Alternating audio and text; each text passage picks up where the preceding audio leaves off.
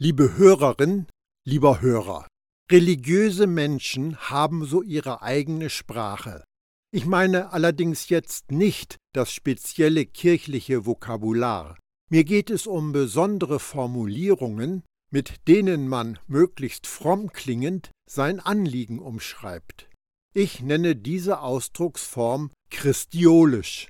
Manchmal benötigt man eine Übersetzung, um darauf gestoßen zu werden, was gemeint ist. Ich habe ein paar fromme Aussagen ausgesucht und zeige, was sie bedeuten. Christiolisch. Du musst mehr in deiner Bibel lesen. Deutsch. Du musst die Bibel genauso wie ich verstehen, denn das ist die einzige richtige Weise. Christiolisch. Wir müssen für Hans beten. Deutsch. Hast du das schon von Hans gehört? Christiolisch. Gott liebt dich, aber. Deutsch. Nein, er liebt dich nicht wirklich. Christiolisch. Kann ich für dich beten? Deutsch. Bitte verrate mir deine schmutzigen kleinen Geheimnisse, damit ich etwas habe, über das ich tratschen kann. Christiolisch. Glaubst du an Gott? Deutsch. Glaubst du an meine Fassung von Gott? Christiolisch. So, du meinst, du seist seelisch missbraucht worden? Deutsch. Du bist nur ein Weichei, das vor Gottes Zucht kneift. Christiolisch. Dein Glaube hat dich frei gemacht. Deutsch. Du bist frei, das zu tun, was wir dir sagen. Christiolisch. Ich muss dir ganz liebevoll die Wahrheit sagen. Deutsch. Ich will dir etwas wirklich Gemeines sagen. Nach diesem kleinen Ausflug in die fromme Sprachwissenschaft reisen wir in die pulsierende Hafenstadt Korinth. Auch hier ist eine christliche Gemeinde entstanden, und die bereitet Paulus einige Probleme. In seinem Brief an die Christen in der Stadt spricht der Apostel davon, dass seine Autorität als Apostel von gewissen judaisierenden Lehrern herausgefordert worden ist, die versuchten, die Leute in die Fesseln der Gesetzlichkeit zu bringen. Es gab in der Gemeinde solche, die wirklich nicht mit der Gnade, so wie Paulus sie gepredigt hat, umgehen konnten. Sie wurden leichte Beute der Kerle, die dort auftauchten und Gerechtigkeit durch Werke verfochten. Paulus war etwas verstimmt über die Leute in der Gemeinde, die sich darauf eingelassen hatten, von der Einfachheit des Evangeliums der Gnade weg auf den Irrweg der Gesetzlichkeit geführt zu werden. Er schreibt ihnen Es geht mir um euch, und dabei habe ich einen Eifer, der von Gott kommt. Denn ich habe euch, im Bild gesprochen, mit einem einzigen Mann verlobt, und will euch als eine unberührte Jungfrau dem Messias zuführen. Ich befürchte nur, dass, genauso wie die Schlange damals Eva durch ihre List in ihre Täuschung hineingezogen hat, so auch eure Gedanken von der eindeutigen Ausrichtung auf den Messias fortgelockt und so verbogen werden. Denn wenn jemand kommt, der einen anderen Jesus verkündet als den, den wir euch verkündigt haben, oder wenn ihr einen anderen Geist empfangen sollt als den Gottesgeist, den ihr empfangen habt, oder ihr eine andere Botschaft Gottes annehmen sollt als die, die ihr angenommen habt, dann ertragt ihr das anscheinend gut. Denn solche Leute, die falschen Apostel, sind in Wirklichkeit betrügerische Arbeiter. Sie nehmen die Gestalt von bevollmächtigten Repräsentanten des Messias an. Das ist ja auch kein Wunder, denn der Satan, der Betrüger, kann sich selbst als ein Lichtengel darstellen. Dann ist es nichts Besonderes, wenn auch seine Helfershelfer sich als Diener der Gerechtigkeit ausgeben. Am Ende ihres Lebens werden sie das erhalten, was sie mit ihren Taten verdient haben. 2. Korinther 11, die Verse 2 bis 5 und 13 bis 15. Ist dir die Täuschung aufgefallen? Diese betrügerischen Arbeiter erwecken den Anschein, als wären sie total für die Gerechtigkeit. Ihre Täuschung bestand nicht darin, dass sie die Gläubigen zum Sündigen verführen wollten, sondern zum Gutsein. Unser Gegenspieler weiß, wenn wir versuchen, mit unserer eigenen vermuteten Gerechtigkeit eine Beziehung zu Jesus aufzubauen, wird von Anfang an keine ungeteilte Hingabe zu unserem Erlöser möglich sein. Denn unsere Hingabe gilt dann in Wirklichkeit Menschen anstelle von Jesus. Mit einer Mischung aus Gnade und Gesetz wenden wir unsere Augen von Jesus weg und hin auf den Überbringer des Gesetzes, der dann unweigerlich Kontrolle über uns ausüben wird. Wir müssen unser Herz und unsere Sinne davor bewahren, dass ein falsches Evangelium Eingang findet. Falsch ist die Botschaft, die uns lehren will, dass wir durch etwas anderes gerettet werden, als allein aus Gnade wegen unserem Vertrauen in Jesus vollendetes Werk.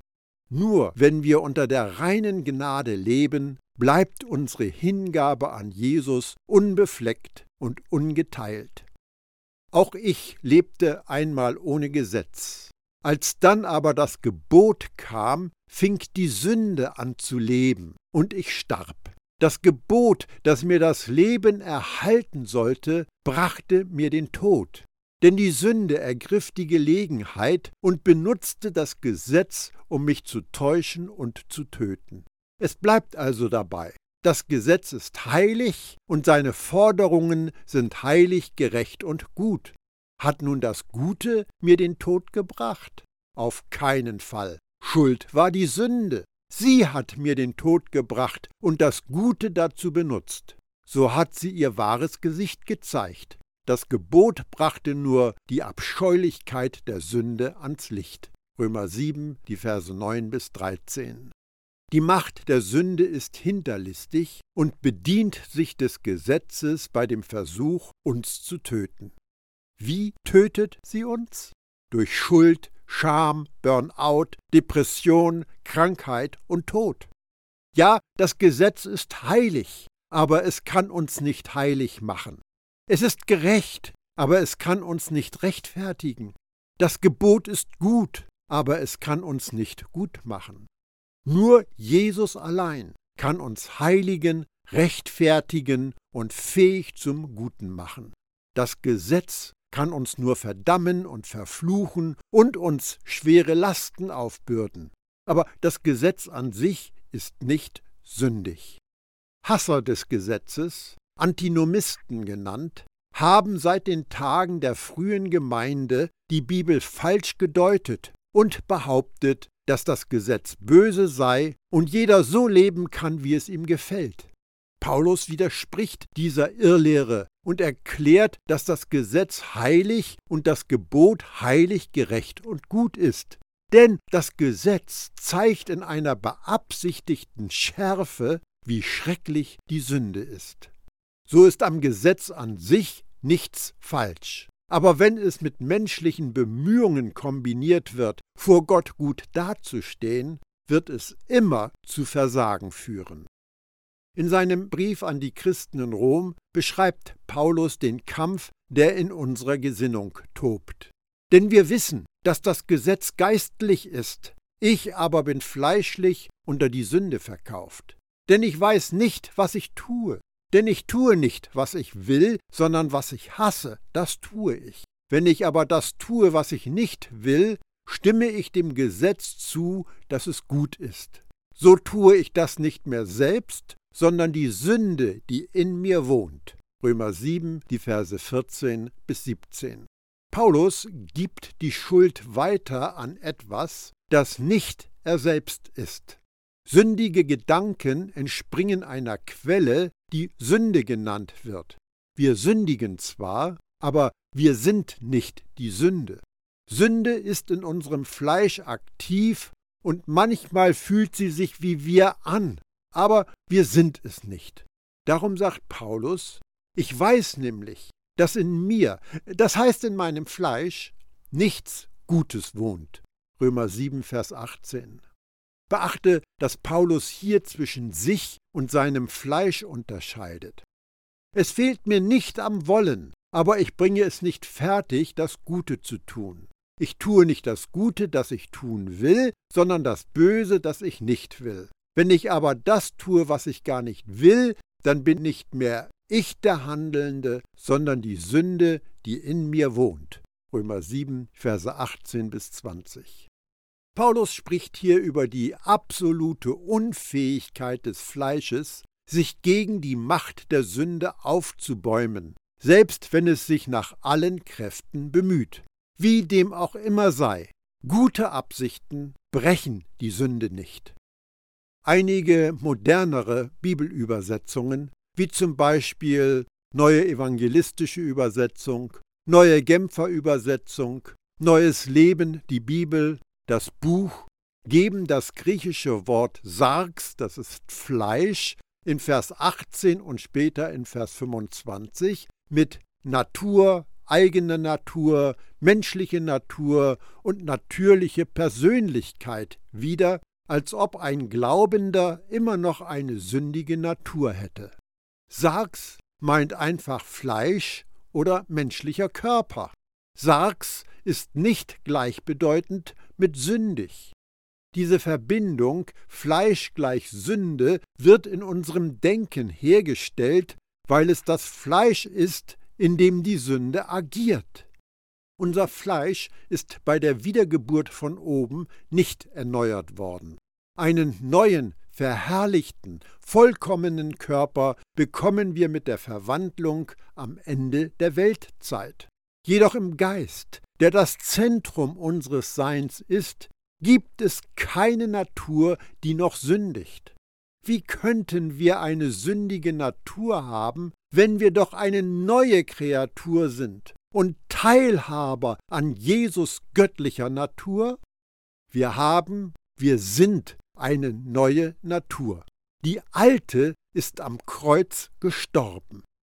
Unglücklicherweise meinen viele Christen wegen der irreführenden Übersetzung und der falschen Deutung von Sargs, dass sie in einem ständigen Kampf mit ihrer eigenen sündigen Natur stehen. Das Denken dahinter ist, ich habe eine sündige Natur, ich bin ein Sünder, ich tue nur das, was natürlich auf mich zukommt. Tragischerweise denken dann viele, dass sie in ihrem inneren Sein sündig sind. Wenn du ein Jesus-Nachfolger bist, könnte nichts weiter von der Wahrheit entfernt sein. Wir standen unter dem Fluch, der über diese Erde ausgesprochen worden war. Aber durch und mit Jesus am Kreuz starb das alte Geschöpf mit der sündigen Natur. Durch die Auferstehung mit Jesus kam eine neue Kreatur hervor, die die Natur von Gottes Sohn in sich trägt. Wir sind gerecht und wir wünschen uns das, was heilig ist. Der Feind will uns dahin bringen, dass das Erlösungswerk noch unvollendet ist und wir noch Sünder in den Händen eines zornigen Gottes sind. Er möchte, dass wir uns damit fertig machen, gute Werke zu fabrizieren, mit denen wir es dann hoffentlich bis zur Ziellinie der Annahme bei Gott schaffen. Leute, die Satan diese Lüge abkaufen, leben ihr Leben nicht in Weisheit, Frieden und unter Gottes Führung. Denn sie meinen ja, dass ihr Leben von ihnen selbst abhängt. Wahrheit ist, wir können ohne Gott gar nichts erreichen. Jesus sagte, ich bin nicht in der Lage, irgendetwas aus meiner eigenen Kraft heraus zu tun. Johannes 5, Vers 30. Und wenn selbst Jesus so etwas von sich sagte, wie viel mehr sollten das die Worte des neuen Menschen sein, der zu Jesus Ebenbild geschaffen worden ist. Die gleiche Lüge, auf die Adam und Eva im Garten Eden hereingefallen waren, brüllt uns die Sünde im Fleisch entgegen. Es ist, ich brauche Gott eigentlich gar nicht. Oder in einer gepanschten Botschaft, Jesus und ich sind Partner, ich tue meinen Teil und er seinen. Er ist nicht verpflichtet, seinen Teil zu tun, wenn ich meinen nicht erledige. Das klingt doch fair, oder? Doch unser Geist schreit, getrennt von Jesus kann ich nichts tun. Die Religion stellt die Gleichung auf Jesus plus ich gleich alles. Das Evangelium der Gnade stellt die Gleichung auf Jesus plus nichts gleich alles. Gibt es eine krassere Wahrheit als es gibt jetzt also kein Verdammungsurteil mehr? Möchten wir am Ende des Tages, wenn wir alles vermasselt haben, wenn wir alles in unserer Macht Stehendes getan haben, um alles richtig zu machen, wenn wir versucht haben, unsere Seite der Geschichte rüberzubringen, wenn wir unsere Wunden lecken, darüber nachdenken, wie wir uns den Weg zurück erarbeiten können und uns nach einem Neustart sehnen, möchten wir da nicht einfach hören, mein Kind, alles ist gut, ich habe alles im Griff. Während unsere Mitmenschen uns nach dem bewerten, was wir leisten, bewertet uns Gott auf der Grundlage dessen, was er für uns getan hat. In den letzten Versen von Römer 7 setzt Paulus die Beschreibung des Kampfes in unserer Gesinnung fort und kommt dann zu dem siegreichen Ende der Auseinandersetzung. Ich finde also das Gesetz vor, wonach mir, der ich das Gute tun will, das Böse anhängt. Denn ich habe Lust an dem Gesetz Gottes nach dem inneren Menschen. Römer 7, die Verse 21 und 22. Das Gesetz Gottes nach dem inneren Menschen ist nicht das Gesetz, das Mose dem Volk Israel verkündet hatte. Das Gesetz des Mose zielte auf die religiöse Leistung des äußerlichen Menschen. Gottes Gesetz ist das Gesetz des Geistes, der lebendig macht in Christus Jesus, nach Maßgabe des neuen Menschen, zu dem wir in Jesus geworden sind. Aber in meinen Gliedern sehe ich ein anderes Gesetz wirken, das mit dem Gesetz in meinem Innern in Streit liegt und mich zu seinem Gefangenen macht, das Gesetz der Sünde. Römer 7, Vers 23. Wir wollen uns diesen Text sorgfältig anschauen. Paulus spricht von einem Kampf zwischen einem Gesetz in seinen Gliedern, das Gesetz von Sünde und Tod, und einem Gesetz in seiner Gesinnung. Paulus hatte die Gesinnung von Jesus. Das Gesetz in seiner Gesinnung als ein neues Geschöpf war das Gesetz des Geistes, der lebendig macht in Christus Jesus. Das Gesetz in seinen Gliedern, in seinem Fleisch, macht sein Fleisch zu einem Gefangenen des Gesetzes der Sünde, die in seinen Gliedern aktiv ist. Und wieder, einige Christen sind gelehrt worden, dass dies ein Kampf zwischen zwei Naturen des Menschen sei, der sündigen Natur und der göttlichen Natur. Aber Paulus spricht gar nicht über eine sündige Natur. Er hat das Fleisch im Blick, das von unserer neuen Identität in Jesus getrennt ist. Der Kampf findet zwischen dem neuen Menschen, der mit dem Geist verbunden ist, und dem Fleisch statt, in dem die Sünde tätig ist. Ich elender Mensch, wer wird mich erlösen von diesem Leib des Todes? Dank sei Gott durch Jesus Christus, unseren Herrn. Römer 7, die Verse 24 und 25. Wir sollten beachten, dass Paulus fragt, wer wird mich erlösen? Nicht was. Jesus ist unser Befreier von diesem Körper des Todes. Jesus ist unser Erlöser. Jesus ist unser Retter. Jesus ist unser Heilbringer. Wie kam Paulus also frei aus diesem verhedderten Netz von Sünde und der Verurteilung durch das Gesetz? Er sagt es uns, wenn wir im Text weiterlesen. Es ergibt sich also, dass ich mit meiner Vernunft dem Gesetz Gottes diene, mit dem Fleisch aber dem Gesetz der Sünde. Jetzt also gibt es keine Verurteilung mehr für die, welche in Christus Jesus sind. Römer 7, Vers 25 bis 8, Vers 1. Das Wort, das mit Verurteilung übersetzt wird, bedeutet die unmittelbar folgende Strafe aufgrund eines Richterspruchs.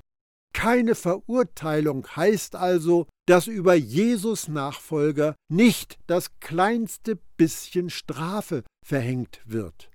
Selbst wenn wir schwach werden und Mist bauen, gibt es keine Verurteilung und keine Strafe für uns.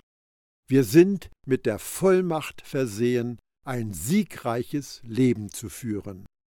Denn das Gesetz des Geistes, das das Leben im Messias Jesus mit sich bringt, hat dich befreit vom Gesetz der Sünde und des Todes.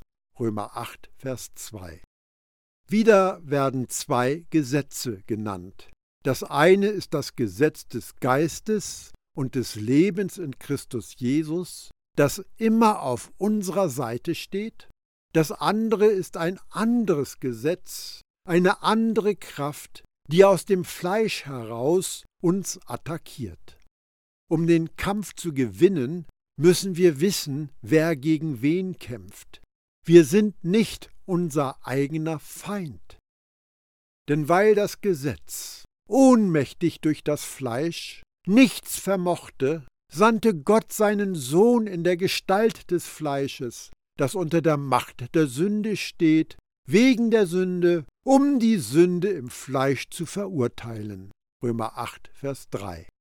Die Sünde im Fleisch ist abgeurteilt worden. Sie ist gebändigt, überwunden, und ihr ist ihre Macht entzogen, uns zu verdammen und zu kontrollieren.